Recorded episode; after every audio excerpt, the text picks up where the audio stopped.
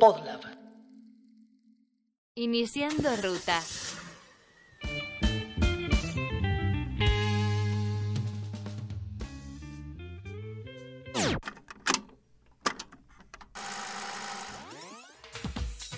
Antes de comprar, informate y conoce los 100 precios cuidados. Es una canasta. Consulta el listado de productos y precios en www.precios. Porque vamos a bajar la inflación, eso es una mentira que existe en poquitísimos casos y muestra una muestra que no que no es la que alcanza la mayoría de la gente. Yo creo que los argentinos pueden ir al supermercado y en, en la primera semana, en la segunda semana, en la cuarta semana, el quinto mes, los precios sean los mismos. Todo eso de los precios cuidados no son lo nuestro. No creemos en eso y no creemos en esa política.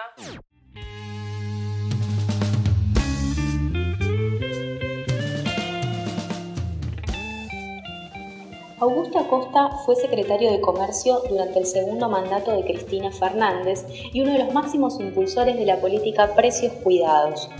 En este bonus track de Recalculando, conversamos con él para conocer cuáles fueron las características de esta política, cuáles sus límites, cuáles sus alcances. Al fin y al cabo, Precios Cuidados, ¿fue una política antiinflacionaria o tuvo otro objetivo?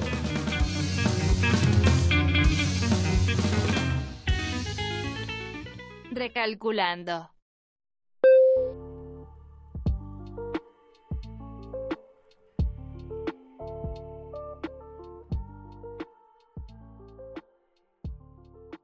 En enero del 2014 eh, se puso en órbita precios cuidados.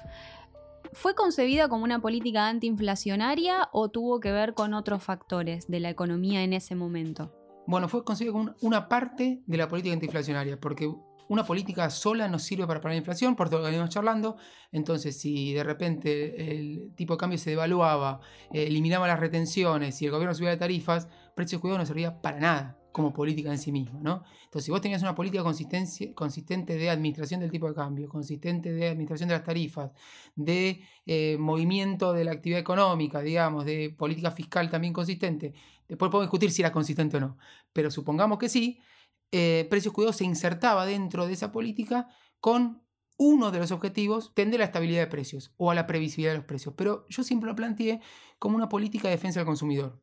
Sobre todo para defender a los consumidores y que se pueden defender de los abusos en condiciones de dispersión de precios y de pérdida de referencias.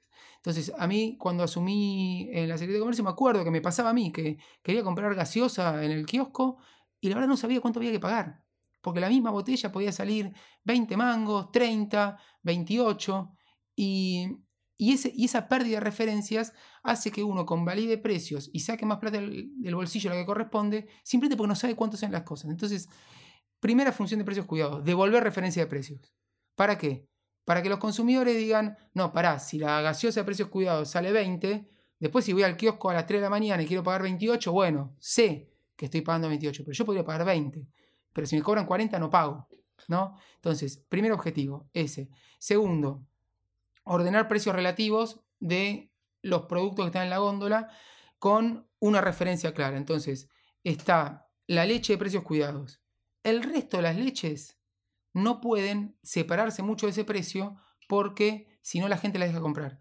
Entonces, cuando había mucha dispersión, no en el mismo producto, sino en un rubro, tener un producto de referencia te ordenaba. Y eso hacía que también vayan estabilizándose los precios. ¿Por qué? Porque como precios cuidados después iba a actualizarse trimestralmente, si no estaba planteado con congelamiento, sino como una administración flexible de precios, como el producto de referencia se iba moviendo con una tasa razonable, porque nosotros hacíamos un estudio de la evolución de los costos de ese producto para ver cuánto era razonable que suba el precio, todo eso, si la política funcionaba, iba a ir tendiendo a que la tasa de inflación vaya convergiendo a niveles mucho más razonables y el resto de las políticas acompañaban. ¿no?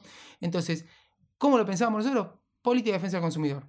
Ahora bien, precios cuidados, a mi gusto, tuvo una pata interesante que fue cómo empezó a incluir productores. Digamos, si yo pienso que una pata que además no se veía mucho de precios cuidados era incorporar otros productores más pequeños, mucha pyme y algo de, la econo- de las economías regionales también, que en algún momento se pensó en articular también con una idea de mercados centrales que nunca se concretó y que hubiera sido muy interesante también, y con publicidad para estos productos. Creo que ahí tenías un, ya una, una pata en una transformación productiva o acompañar un proceso de crecimiento productivo, que eso en la versión actual de precios cuidados no existe. Totalmente. Y lo que vos decís, en realidad, fue parte central del objetivo de la política para reducir eh, el abuso de posición dominante y sobre todo para hacer más competitivo el mercado.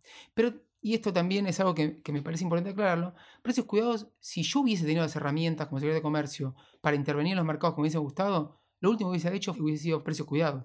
Si hubiese tenido una buena ley de abastecimiento, una buena ley de defensa de la competencia, una buena ley de defensa del consumidor, una buena ley de lealtad comercial, cuidados no, no- o sea, no hubiese tenido sentido. Pero ¿cuál es el problema? Que yo no podía intervenir en un mercado porque los abogados de las empresas, cuando vos te metés a decir eh, este precio es abusivo o estás impidiendo que entre la competencia porque tienes un acuerdo con el supermercado para que tu competidor pyme no entre, con las herramientas que vos tenías, no podías hacer nada. Porque el tiempo en el cual vos tenés que demostrar que hay una conducta anticompetitiva, los recursos ante la justicia, eh, los abogados de las empresas, la justicia fallando en contra, hace que el mercado sea un descalabro y vos no tengas herramientas. Y eso es una limitación estructural en una economía porque eh, típicamente la legislación está pensada como si estuviésemos en competencia perfecta y los mercados funcionan concentrados. Entonces ahí tienes un problema. Entonces, ¿qué fue precios cuidados? Fue la forma de, con un eh, acuerdo voluntario que los empresarios firmaban, al firmar le están dando al Estado la capacidad de que lo sancione. Porque si no firmaban, yo no puedo decir está cara la leche. No, el precio lo pone el empresario. Ahora, si la leche de precio cuidado está fuera del precio acordado, yo te sanciono. Y respecto a las pymes, entonces, ¿qué terminó pasando? Que empezamos con los formadores de precios, porque si no, no íbamos a poder hacer nada.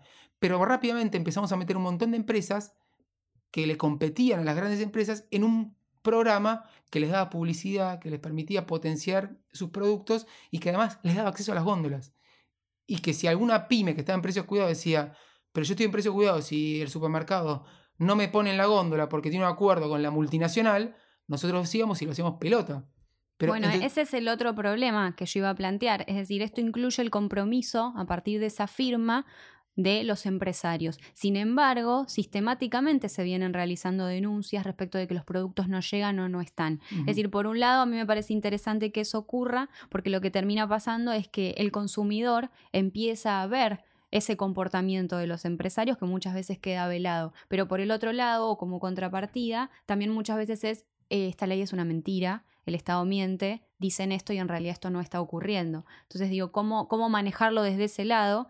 Eh, no sé cómo lo manejaron ustedes en ese año que lo pudieron ejecutar, pero actualmente no se ve una resolución. Sí, mira, actualmente no hablemos de precios cuidados porque, o sea, es, Precios esenciales, perdón. Es una, ni siquiera, o sea, es una, eh, es como una fantochada lo que quedó, porque quedó un nombre que tenía, nosotros ha- hacíamos un seguimiento de precios cuidados, de si funcionaba o no la política, y tenía una aceptación del 75%, una política en el peor momento del kirchnerismo, que la imagen del gobierno estaba por abajo del 40%, y la política esa prácticamente duplicaba la imagen positiva del gobierno. Entonces, eh, el gobierno de Macri se quedó con una marca que la hizo pelota en términos eh, comerciales y de efectividad, porque al desvirtuar el programa eh, no tiene sentido. ¿Cómo lo manejamos? Nosotros tuvimos muy claro lo que vos decís del día uno.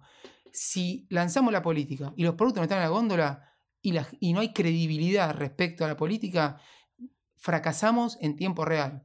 Entonces, se armó todo un dispositivo de eh, monitoreo, de sanciones y de, garantía de que los tengan las góndolas que permitió en muy poco tiempo que la política sea creíble. Y yo me acuerdo el día 1 de Precios Cuidados, el 6 de enero de 2014, en 8 de la mañana, todos los noticieros en los supermercados diciendo, "Eh, no hay ningún producto, no sé qué, no sé cuánto. Y nosotros saliendo por, eh, por conferencia de prensa en todos los, medios diciendo, esta política en dos semanas tiene los productos en las góndolas, no vayan a buscarlos ahora todos porque no están. Y además, otro punto importante que ya es muy específico. Vos a un supermercado y 3 de cada 10 productos que están en el listado del supermercado no están. Hoy, vos vas a buscar un cepillo de dientes del que te gusta a vos puede no estar hoy en el supermercado. Porque no entregó la empresa, porque el repositor todavía no lo pudo poner, porque no sé qué. Y eso pasa en cualquier supermercado del mundo, no en Argentina. Que el 70% está y el 30% no. Ahora, cuando era precios cuidados y no faltaba tu producto, era un desastre. ¿Por qué? Porque estaba todo el mundo mirando eso. Y nosotros al final de nuestra gestión teníamos un porcentaje de abastecimiento del cercano al 70%. Es decir, en línea con cualquier producto del supermercado. Y eso habla, me parece, de, de que la política en última instancia terminó funcionando. Recalculando está integrado por Martín Calos y Ana Clara Ascurra Mariani en la conducción, con producción de Podlab. ¿Te gusta lo que hacemos? Entonces deberías seguir a Podlab en las redes. Los encontrás como arroba podlabmedia en Instagram, Twitter y Facebook. Ahí te vas a poder enterar de las novedades de este y de muchos otros podcasts que seguro te van a interesar mucho.